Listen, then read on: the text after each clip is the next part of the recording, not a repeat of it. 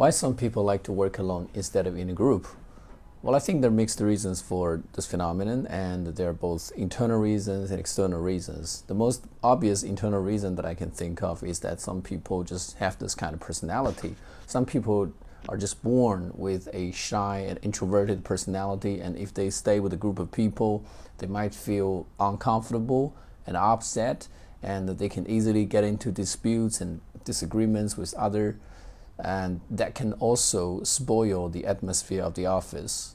And another reason is that, uh, which is also the external reason, is that um, some projects, some jobs are actually not suitable for a group to, to undertake.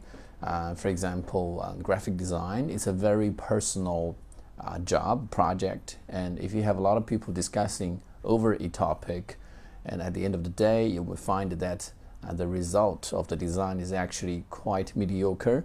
And if you want something to be outstanding, special, original, um, the job cannot be done by a group of people. So, uh, those are the two main reasons that I can think of at this moment.